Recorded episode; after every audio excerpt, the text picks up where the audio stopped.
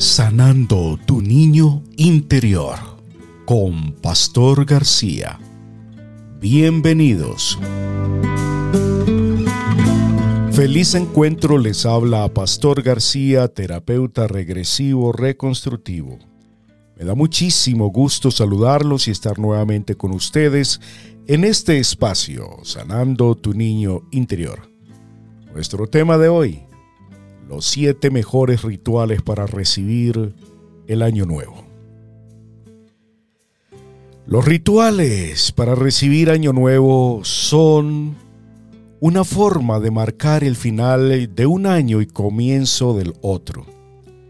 Estos rituales suelen ser simbólicos eh, y tienen el propósito de ayudar a las personas a dejar atrás el pasado y enfocarse en el futuro.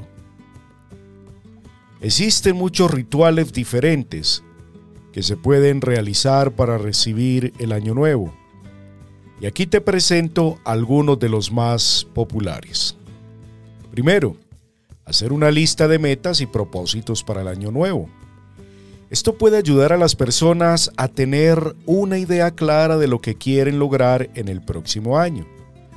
Puedes hacer una lista de metas a corto y largo plazo y pensar en formas de alcanzar esas metas. Eh, segundo, limpiar la casa.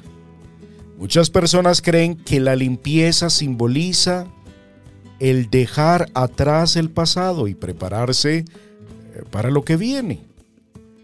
Considere pasar la aspiradora, barrer y fregar sus pisos y desechar las cosas que usted ya no usa, que ya no necesita. Tercero, preparar una cena especial. Una forma de celebrar el año nuevo es preparar una cena especial con amigos y familiares. Esto puede ser una oportunidad para disfrutar de la compañía de los demás y así también reflexionar sobre el año que pasó. El cuarto ritual sería ver el espectáculo de fuegos artificiales. Muchas ciudades ofrecen espectáculos de fuegos artificiales para marcar el inicio del año nuevo.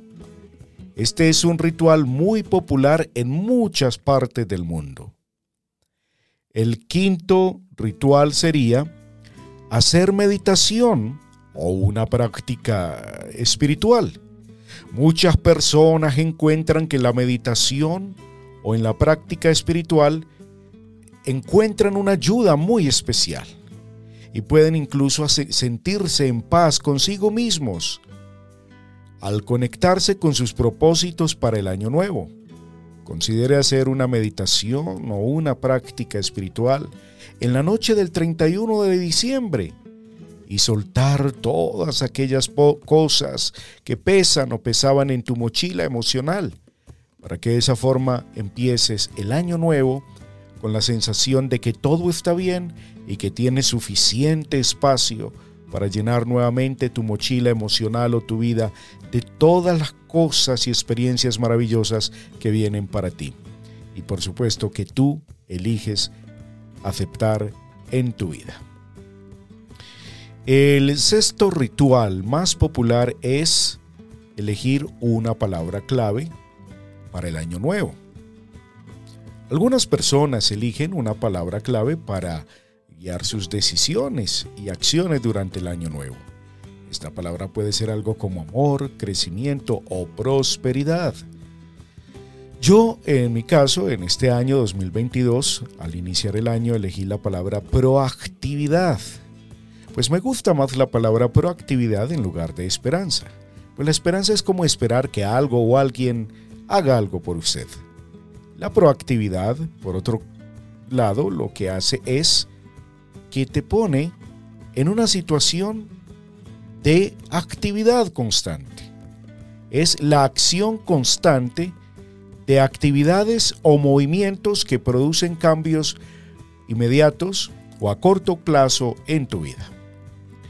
Y el séptimo ritual de los más populares que existen es hacer una reflexión del año que pasó, del año pasado. Una forma de dejar atrás el pasado es hacer una reflexión sobre lo que ha sucedido durante el año. Esto puede incluir pensar en los logros y en las lecciones aprendidas y también en las cosas que se pueden mejorar en el futuro. Nada de lo que ha ocurrido en el año en transcurso y que se acaba y que está a punto de acabarse puede ser excusa para no seguir adelante. Incluso las cosas dolorosas deben tomarse como experiencias enseñanzas maestras y grandes aprendizajes. Entendiendo que si fue una situación dolorosa, la próxima vez que te enfrentes a algo parecido, vas a saber cómo actuar. Por lo tanto, vas a tener también la sabiduría para evitar sufrir nuevamente. Ahora bien, en resumen, existen muchísimos rituales diferentes que pueden ayudarte de forma positiva a empezar un nuevo año lleno de prosperidad y bendiciones.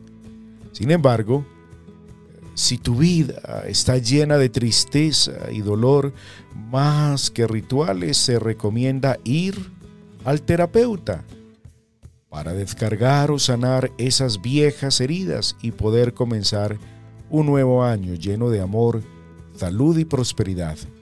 Bendiciones necesarias para una vida funcional y feliz. Aquí termina Sanando tu niño interior con Pastor García. Recuerda visitarnos en www.pastorgarcia.com. Nos encontramos en nuestro próximo episodio. Bendiciones.